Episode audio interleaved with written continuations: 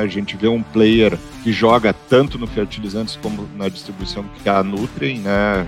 Chegando no mercado brasileiro finalmente, né, ela ensaiou essa entrada daqui a pouco duas décadas, né, entrou na Argentina, entrou no Chile, entrou no Uruguai, entrou muito tímida no Brasil, né, no, em São Paulo e agora a gente vê um, um movimento muito forte, maior, né? E, e tem essa, essa, esse back de mineração aí por trás também. É os dois jogos que a gente está falando, distribuição e, e, indústria, né? De fertilizantes. Vai ser um movimento, falando de distribuição, de, de acomodação e de consolidação dos valores mesmo, dos diferenciais valores mesmo.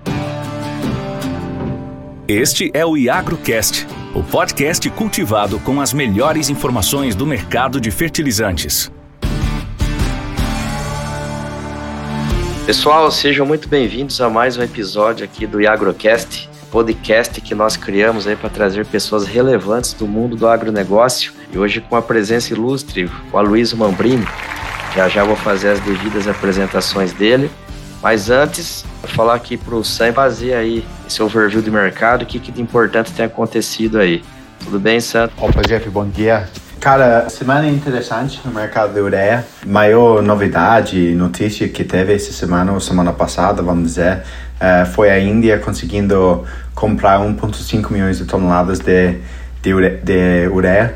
Uh, realmente, isso era uh, o volume que eles queriam comprar tinha alguma dúvida no mercado se eles iam conseguir esse volume no preço uh, ofertado, que era perto de 650 custo frete Índia, que daria um custo frete Brasil de mais ou menos uh, o mesmo nível. Uh, então eles conseguiram um, um, volume grande que dá à Índia uma certa flexibilidade em termos de, de quando eles vão ter que no, lançar o novo tenda.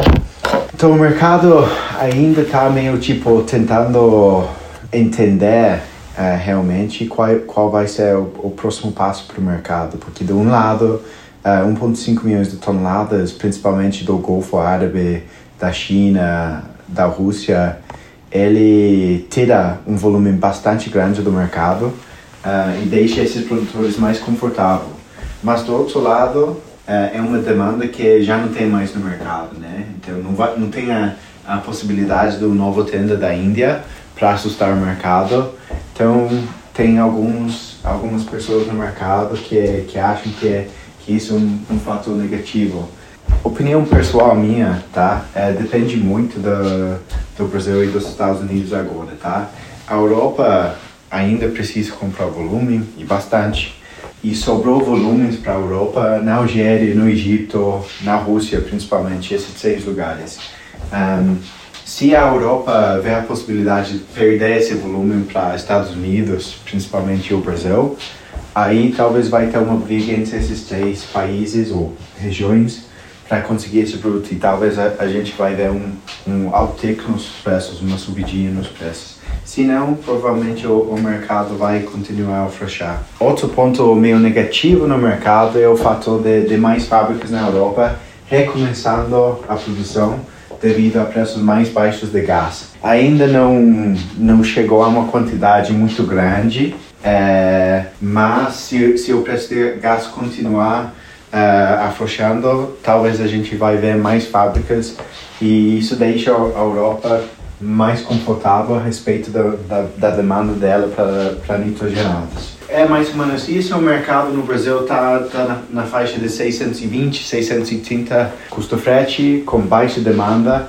Porém, é, obviamente, safrinha está chegando e, e o Brasil ainda precisa comprar. Então, a, a nossa a previsão é que provavelmente vai ter atividade no mercado uh, no Brasil nos próximos dias. Então, sobre a ureia, ureia é isso. Uh, sobre o sulfato, de novo mercado estável, por volta de 2,85 custo frete. E nitrato, o maior acontecimento é essas fábricas de nitrato recomeçando na Europa. Então talvez a gente vai ver alguma mudança nos preços, talvez um mercado um pouco mais frouxo para nitrato. Então é isso por enquanto. Obrigado, um abraço.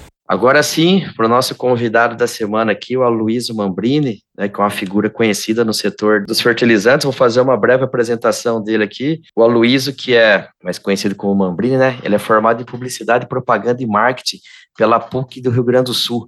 Aí ele teve várias especializações e MBAs aí na ESPN, FGV, Fundação Dom Cabral, USP, né? Ele tem já 31 anos, né, como a gente estava conversando aqui no, no offline, 31 anos de carreira no agronegócio, começou lá atrás, até então Takenaka com a marca Ouro Verde, que foi adquirida pela Bung, ele teve nessa primeira passagem aí é, cinco anos, depois mais 12, na verdade não interruptas, né, mas só fazendo a, a divisão ali de cargos, teve vários cargos aí, várias posições, morou em vários locais, né, foi, foi um dos meus gestores aí quando eu estava lá atrás morando no Maranhão, Tocantins e Maranhão, enfim, e aí mais recentemente, é, acho que até essa semana o Mambrini fez outro movimento de mercado aí, ele vai contar para a gente, ele está atuando aí hoje como consultor do agronegócio, deve ter outros projetos, mas a gente vai falar aqui do que é o nosso métier, que são os fertilizantes. E aí, Mambrino, para passar a palavra para você aqui, você falar um oizinho para a turma, é o seguinte, né, você é uma figura muito conhecida no setor do agronegócio, mas também muita gente ainda não, não conhece, né? A gente também não sabe quem que vai ouvir esse podcast, na mão de quem que vai chegar o link lá para a pessoa clicar. Fala aí quem que é o famoso Mambrini aí para a turma. Seja bem-vindo. Obrigado, Jefferson. É, obrigado, ouvintes. Aí eu, eu tive o prazer de participar no, no, no outro podcast, né, da Adubeiros Raiz, aí há um, um ano mais ou menos, e agora junto ao Iagro, e minha ideia está compartilhando um pouco da experiência, né, a experiência que são 31 anos aí de, de agronegócio, né? Eu comecei com fertilizantes, como o Jefferson comentou aí, com a Takenaka, no Rio Grande do Sul, uma empresa que foi adquirida pela Bung aí no, no final do, na segunda metade dos anos 90, né? E daí na Bung Fertilizantes e depois na, na parte de grãos também da Bung Alimentos, eu rodei o Brasil inteiro aí, tive a oportunidade de de trabalhar com Jefferson, com muita gente aí que a gente se encontra no, no setor de fertilizantes, aí porque eu, eu, eu vivi aí sete mudanças né, na, na Bung em termos de geografia e acabei trabalhando todas as regiões aí, principalmente grãos, né, soja, milho, trigo, com esse foco, mas tive experiência também em HF, cana-de-açúcar, né, mais no, no, na região nordeste, então é, é isso aí, pessoal. Minha, minha vida está muito ligada e é uma coisa que eu gosto muito, a questão do, do adubo, da logística, do comercial, dos clientes. Né? Legal. E aí, Mambrino, você que tem aí o, uma longa estrada, né? Uma coisa que a gente percebe assim nesse setor de fertilizantes que em determinados momentos assim da história ele se concentra e se pulveriza mais, né? Então assim, a gente teve, você me ajuda a lembrar aqui, a gente teve marcas assim como a JL, né, a Moema, né, tipo dessa dessa época aí não, não consigo recordar de bate pronto aqui outras, hoje são marcas que for, foram muito importantes, hoje não existem mais, e outras marcas que vieram se consolidando, né? Apesar assim de serem gigantes, atuarem há muitos anos no mercado, são relativamente novas no Brasil aqui, pensando em, em negócio, pensando no tempo que a agricultura já é forte aqui, como a própria IAR, que começou lá atrás como Norsk Hydro, que foi aquisição da, da Trevo e tantas outras, enfim, né? Como que você vê assim esse mercado como quando você começou principalmente no ponto de vista de distribuição, qual que é essa leitura, quais foram os, foram os pontos importantes que foram acontecendo ao longo desses anos aí, para chegar no momento que está aí com Mosaic liderando, Yara outro gigante, Fertipar também um grande player nacional aí, robusto, atendendo todas as regiões do país, enfim, esse desenho que a gente tem atual. Quando eu entrei lá no, no início da, da década de 90, né, era um cenário muito diferente do, do que é hoje. A, a única empresa multinacional assim que tinha uma, um nível de governança aí mais mais parecido com o que, que a gente vê nos, nos grandes líderes hoje era a própria Bung com a marca Serrana e os demais eram todas empresas familiares, né? familiares e para o tamanho de mercado de hoje pequenas. Né? Em 1990 o mercado era na ordem de 10 milhões de toneladas no Brasil. Tu citou aí, eu convivi com a JL ainda no, no, no Nordeste, né?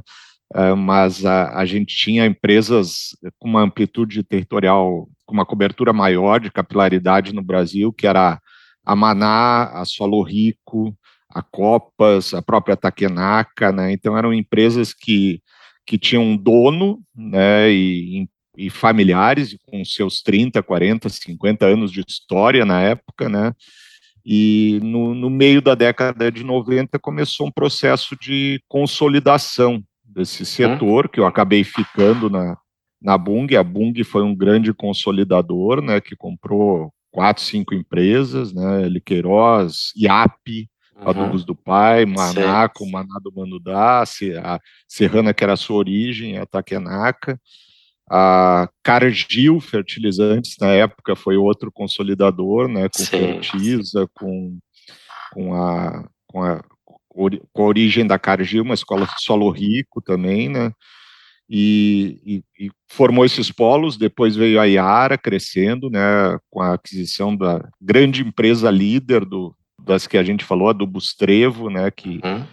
Do Bustrevo tinha sido fundada em 1930, né, e foi vendida em 95, acho 94 para Norix Hidro e virou Iara e daí virou um segundo uma segunda onda de consolidação com a aquisição da da Bung, né, fertilizantes. Uhum e a gente viu um movimento de concentração né, no final da década de 90 e início e durante o, o, o, os primeiros anos aí do, do, do século 21 né, até agora e depois eu vou falar do, do 2020 para frente assim mas a gente viu uma consolidação muito grande né, uma concentração muito grande com 80 a 20 aí desse mercado com quatro empresas, basicamente, né? Isso, Foi isso. Bung, Yara, Mosaic e Pertipar. Né?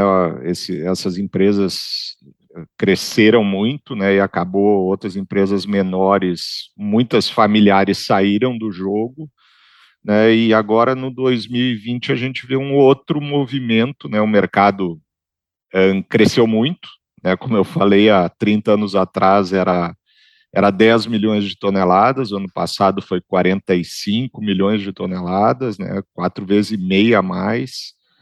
Esse ano dá uma resinha, né, em hum. função de, de, de muito que vocês já têm comentado aí no, no próprio podcast, né, os, os porquês aí desse aumento de, de, de, preço de fertilizantes, né, reduções de doses, né, uma readequação por parte do, do produtor, a crise da guerra, né, Rússia e Bielorrússia, né, uhum. mas a gente vê um outro movimento, assim, iniciando no, no 2020, que para mim é, é uma nova fase, uma nova fase que muda, muda um pouco eu acho, o jogo do futuro aí para o mercado de fertilizantes. Né? É quando você fala assim, né? Estou é, curioso aqui para saber qual é a tua leitura sobre isso, porque assim, né, Mambrina? A gente pega na, no setor de distribuição coisa de quatro, cinco anos para cá, e eu lembro que eu comecei a perceber muito isso daí. Eu estava morando no Mato Grosso e esses fundos aí comprando essas revendas e comprando, comprando, comprando, e elas se juntando. No primeiro momento foi aí, tipo assim, um movimento muito forte de compra dessas distribuições, né, se tornando uma, às vezes com marcas comerciais diferentes, mas sobre o mesmo guarda-chuva. E daqui a pouco algumas delas começaram a comprar outros elos assim da cadeia que era importante para dar sustentabilidade naquela distribuição, tipo semente, empresas de foliares, biológicos, enfim. E além, né, tipo assim, do setor de fertilizantes líquido, que acaba que não é muito o nosso dia a dia, mas eles também começou a sofrer uma forte concentração. A ICL, né, é, comprando muitas empresas, a Compass, a, acho que a Produquímica, enfim. O recado é assim, né? Todo mundo que era grande ficando cada vez mais grande, se consolidando muito, abrindo novas frentes de negócio aí em Brasil afora, né? Eu lembro conversar assim com os amigos, falava assim: "Ah, a gente tem meta de abrir X filiais até o ano que vem. Né? E aí você pega assim, por exemplo, eu estou no Tocantins aqui, você via assim, cidadezinha pequenininha que mal cabia ali um armazém e chegando quatro, cinco revendas assim, coisa de seis meses assim, revendas grandes. Eu falava assim, caraca, velho, os caras vão se estapear na ponta aí igual igual doido, né? Parece farmácia, né? Exatamente. é boa. Enfim, e isso daí deu uma, uma diminuída, né? Tipo, acho que eles já estão aí num, num tamanho que agora precisa de fato conseguir remunerar isso tudo que eles fizeram. E o setor de fertilizantes é o que, que, que começa a se movimentar. E aí que eu quero tua, tua opinião sobre isso.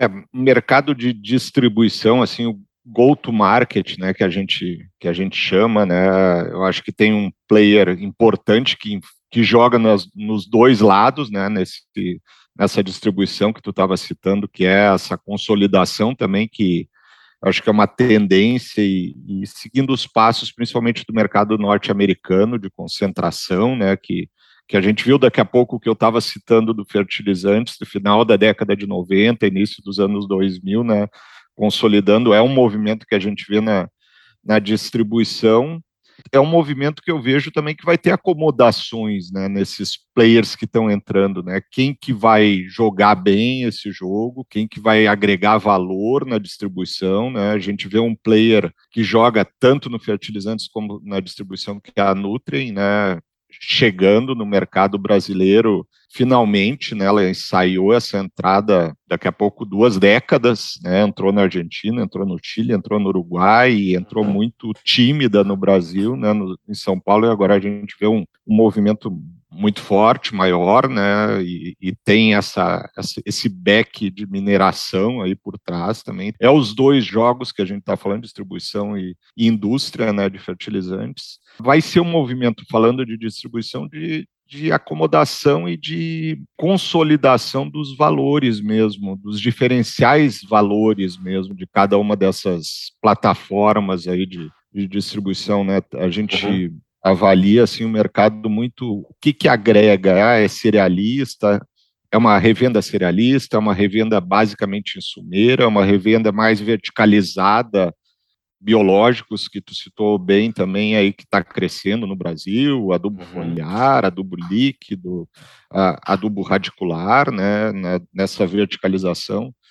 Eu acho que isso vai ter muito pano para manga aí para para ver o, os, os reais vencedores aí desse desse processo de consolidação na distribuição.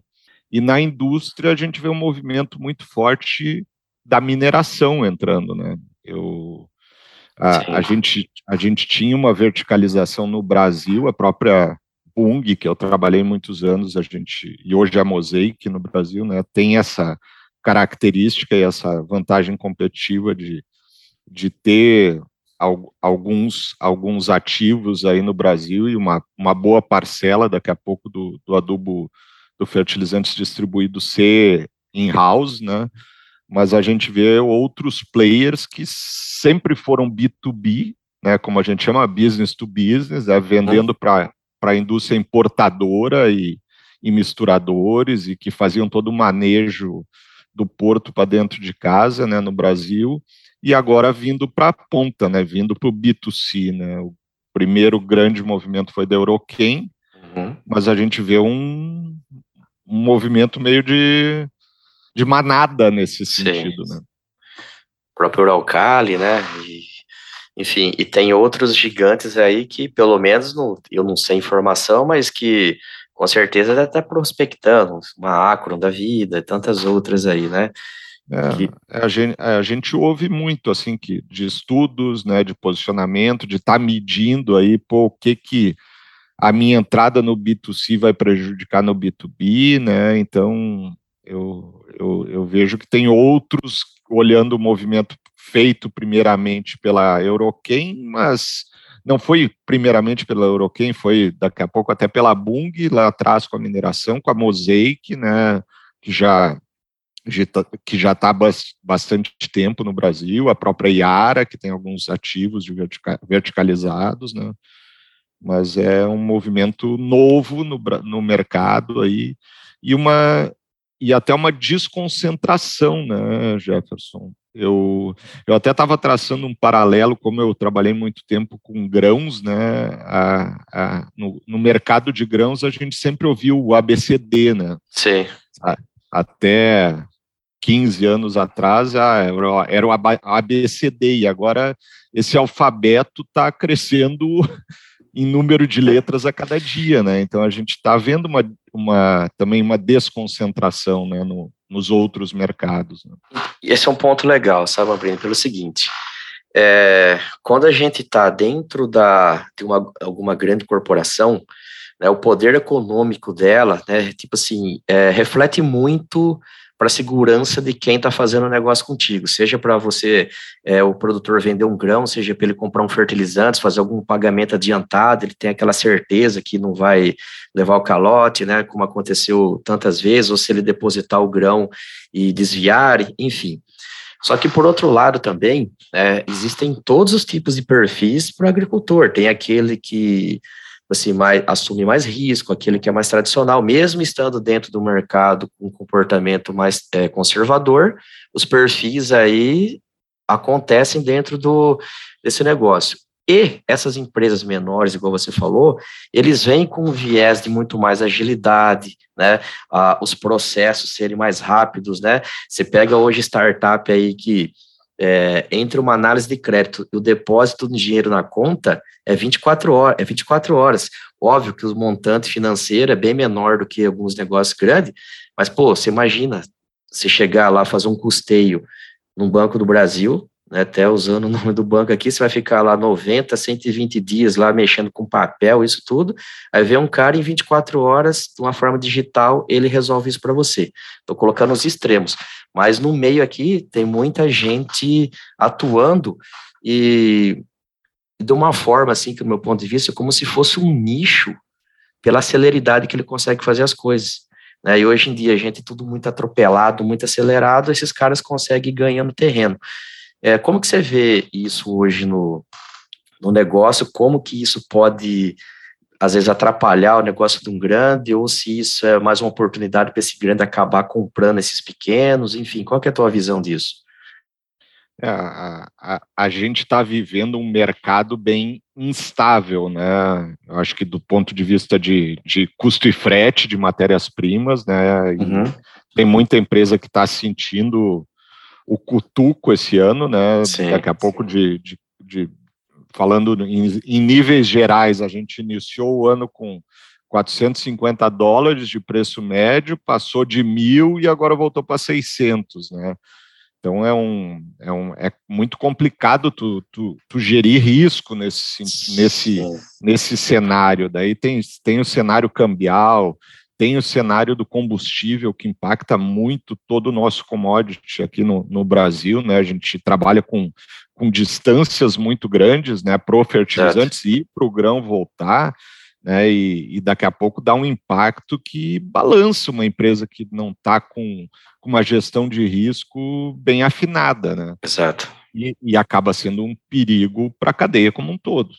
Né? Eu acho que a gente tem que ter, como falando do, do ponto de vista da tua pergunta, assim, do ponto de vista do produtor, tem que ter seus critérios, né, para eleger os seus parceiros, fornecedores aí para para ter um nível de confiança que num cenário que oscile vai vai se honrar.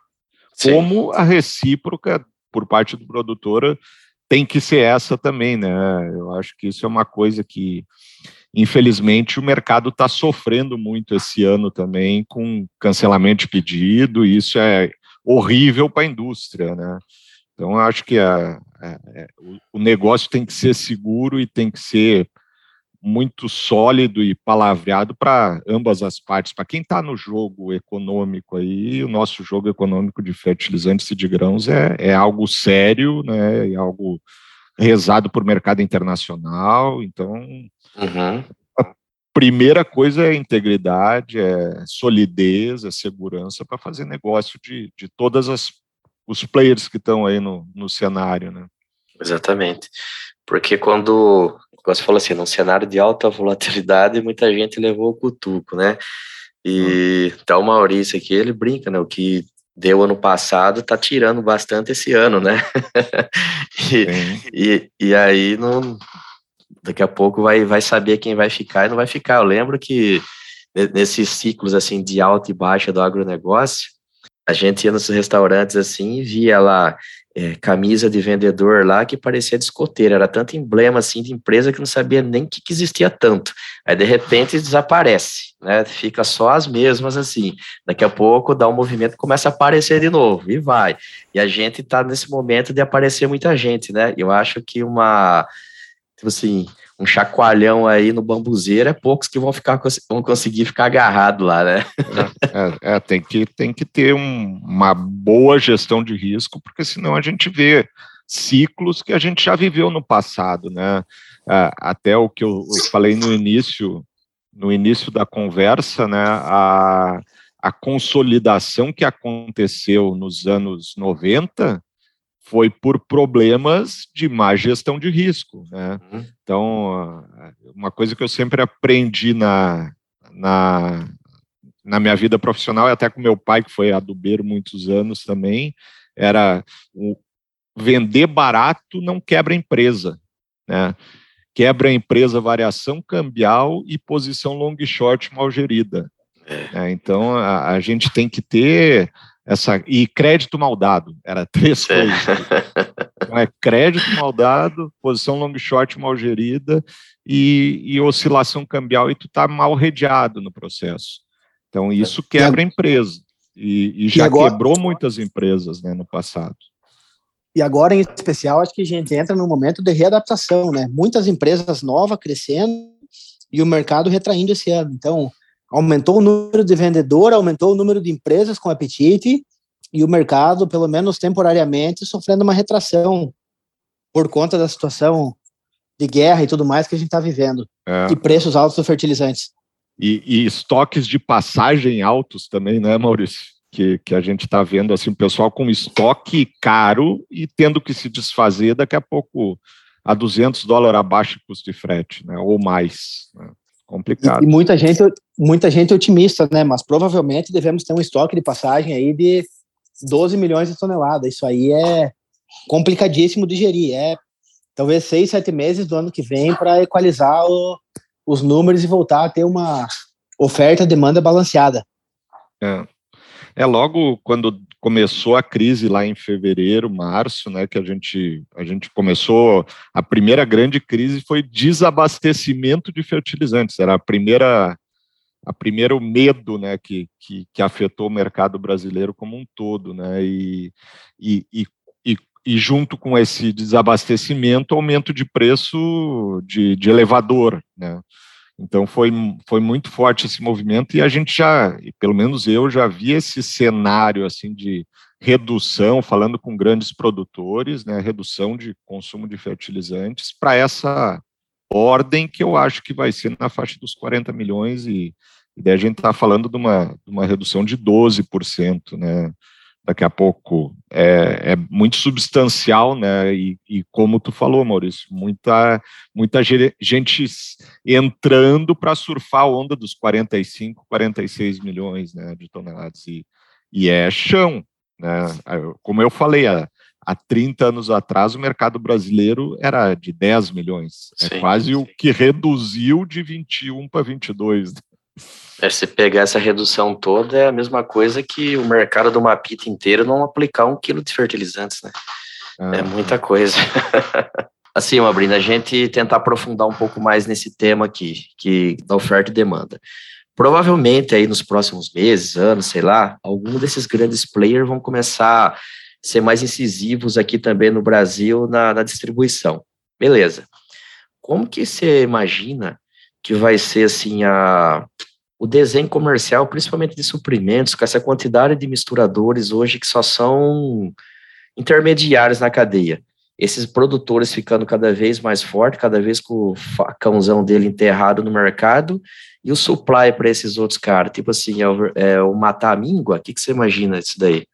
Como eu falei, o movimento de primeiro da Mosaic barra Bung lá atrás, a Euroquem, agora a gente vê vários outros, né, vindo, eu, eu acho que cada um está buscando o seu espaço, né? O fertilizantes, pela dimensão territorial do Brasil, é difícil tu estar tá presente em todos os principais pontos logísticos do Brasil, né? Uhum. É, que, que o fertilizantes, eu, eu, e a gente está numa dinâmica ainda e numa evolução de, de pontos logísticos no Brasil. Até hoje eu estava falando com, com outras pessoas aí da, da indústria financeira também, do, do, mercado financeiro, desculpa.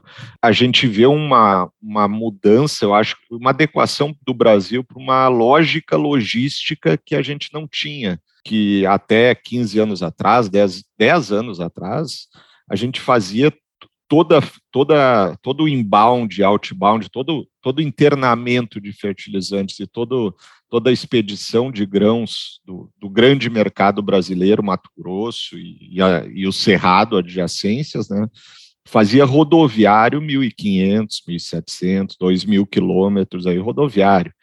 E agora a gente está vendo os, os, bimodais aí se consolidando, né, com ferrovia, com hidrovia, e é o que vai se caminhar para o futuro, né?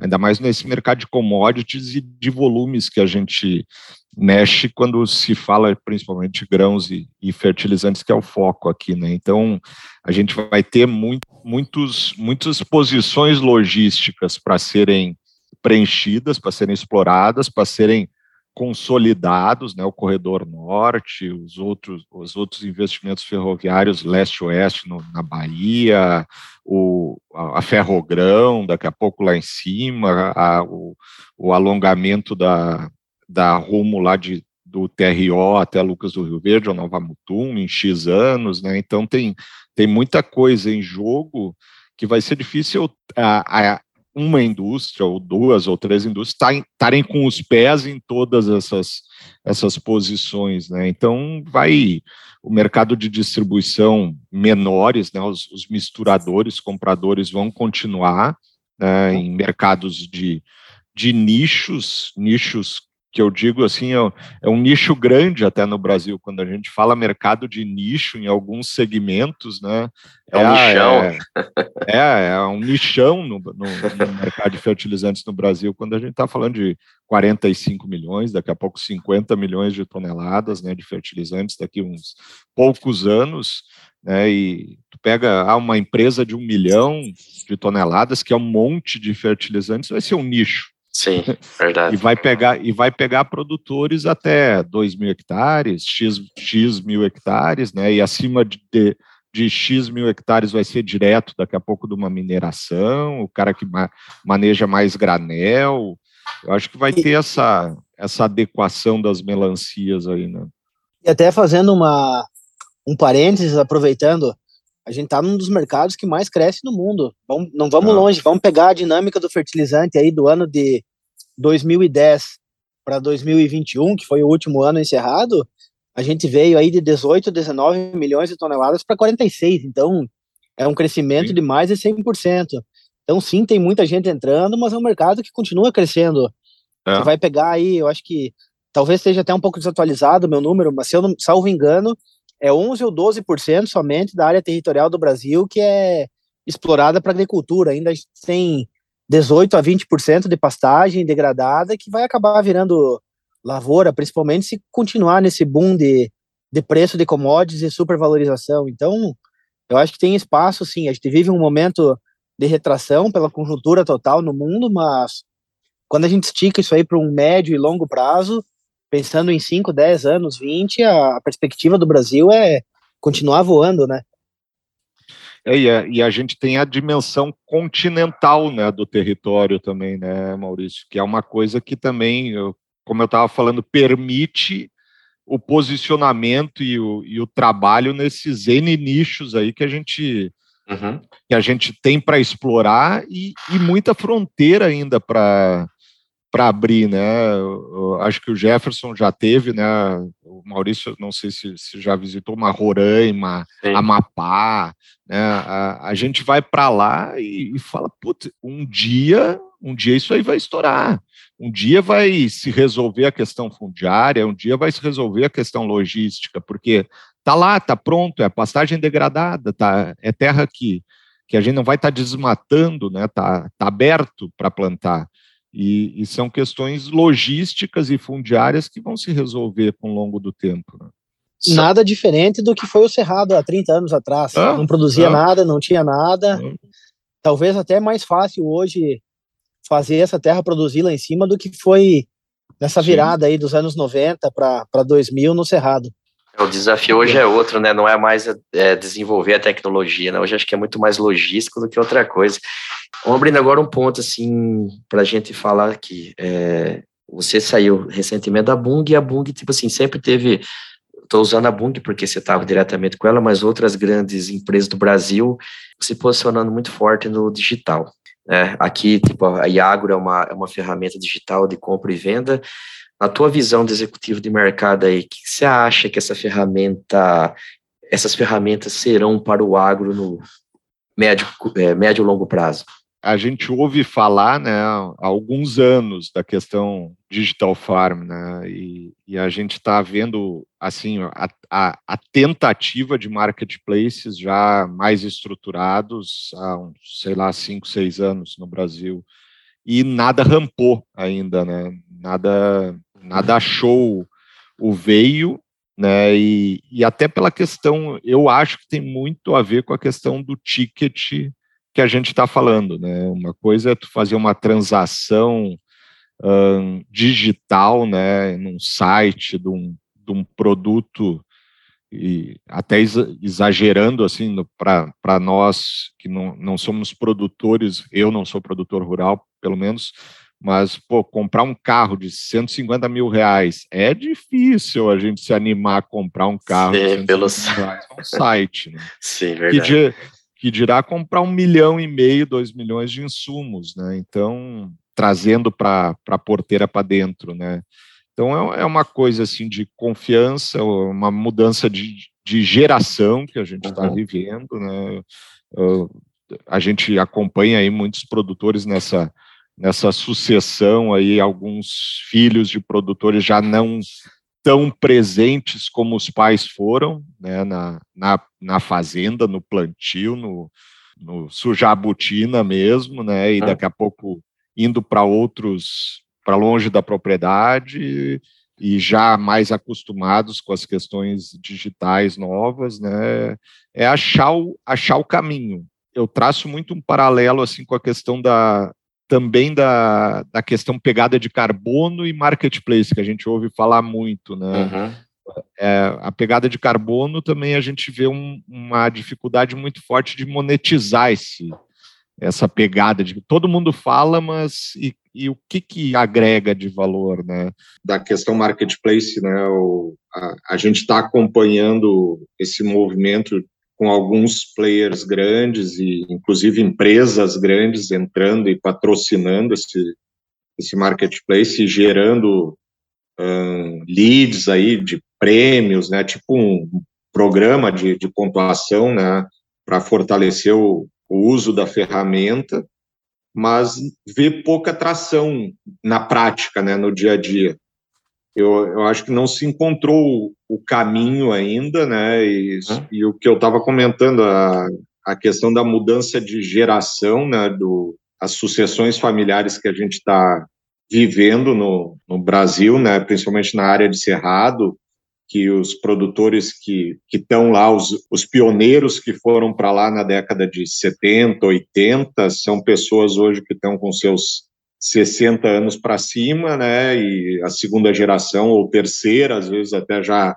pegando o negócio e, e, e com uma abertura maior para os meios digitais e, e para uma gestão daqui a pouco não tão presente no, no dia a dia da lavoura e mais no, no, na gestão, né? E pode estar tá se abrindo aí para um crescimento futuro, mas eu, eu vejo de fato assim hoje pouco negócio digital, né? Tem muita iniciativa, uhum. mas pouco fechamento mesmo nos meios digitais de fato, né?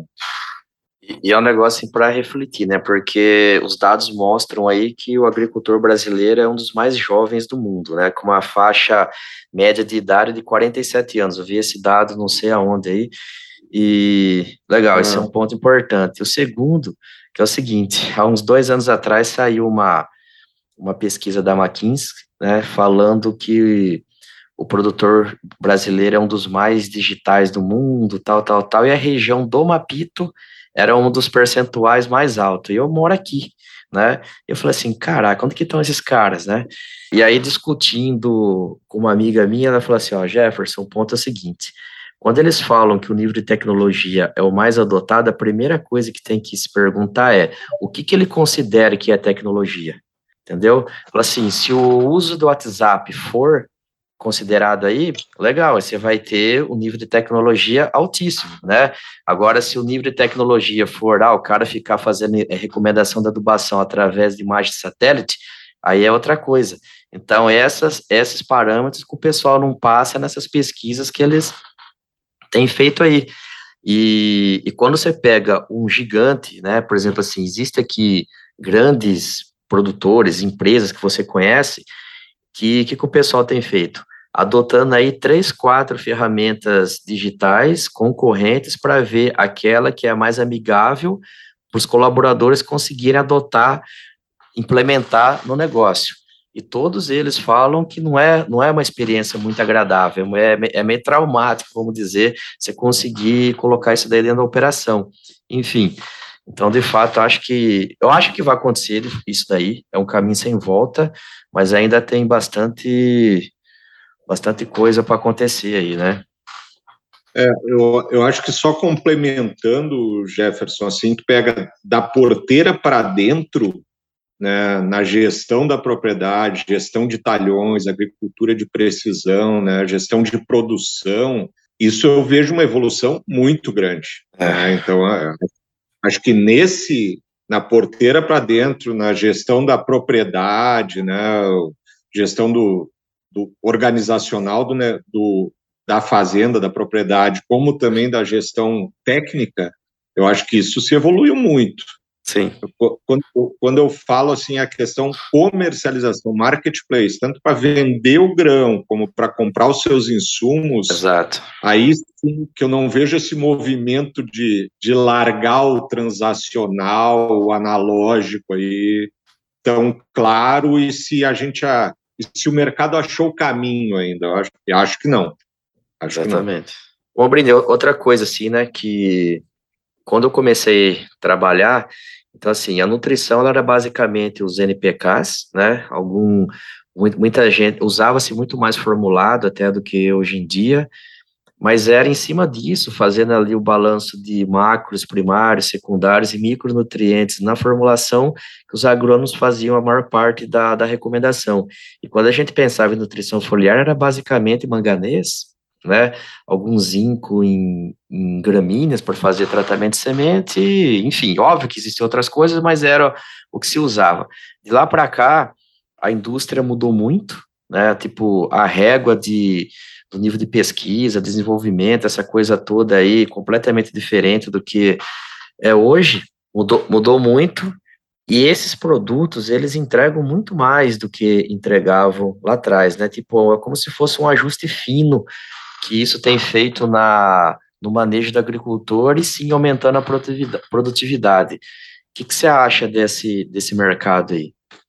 Falar um pouquinho do que eu já vi, principalmente fora do país, né, Estados Unidos e na, na Argentina, a gente vê uma, um crescimento dos últimos anos do adubo líquido e, e muito calcado no, no nitrogênio, né, no WAN, né, 32, 33%, e daí com suas misturas com micronutrientes e macronutrientes secundários aí, mas é, a gente vê uma tendência muito grande lá fora e o Brasil está começando né, nesse mercado. Né? É, um, é um mercado que vai exigir uma logística diferenciada. Né? A gente, eu acho que o grande empecilho de entrada é esse, né, também, é, é, todo um desenvolvimento de um novo mercado perante o produtor, mas é toda uma questão logística aí de, de preparo, de recebimento desses, de um navio líquido em vez de um navio graneleiro, né, um transporte de líquido em vez de um, de um transporte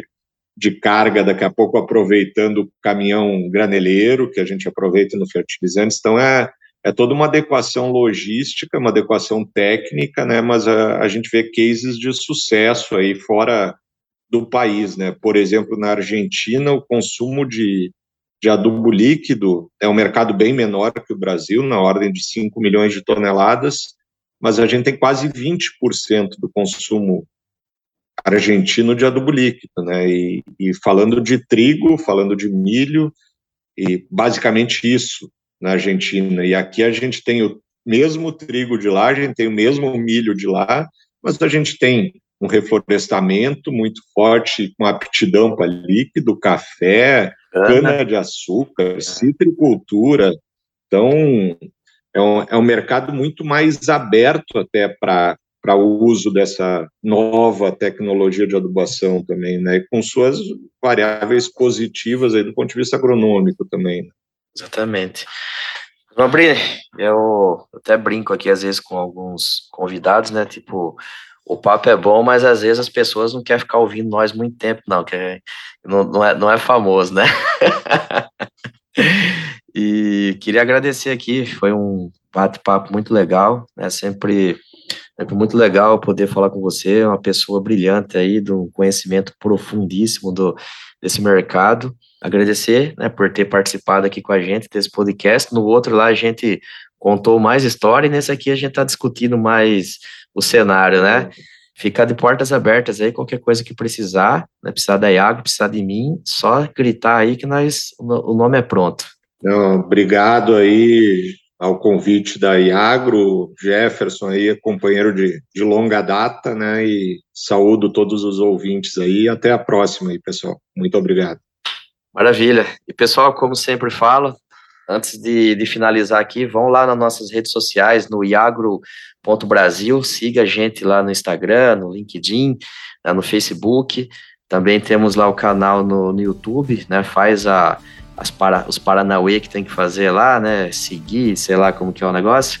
E também entre no nosso site, no iagro.com.br e faça um cadastro lá, né? É, se cadastre para receber semanalmente os relatórios da CRU e também quem for comprador ou vendedor pode usar a plataforma para tentar fazer negócio lá. Beleza, pessoal? Um abraço. IagroCast é o podcast da Iagro, a sua plataforma online de compra e venda de fertilizantes. Acesse agro.com.br, cadastre-se e encontre as melhores oportunidades.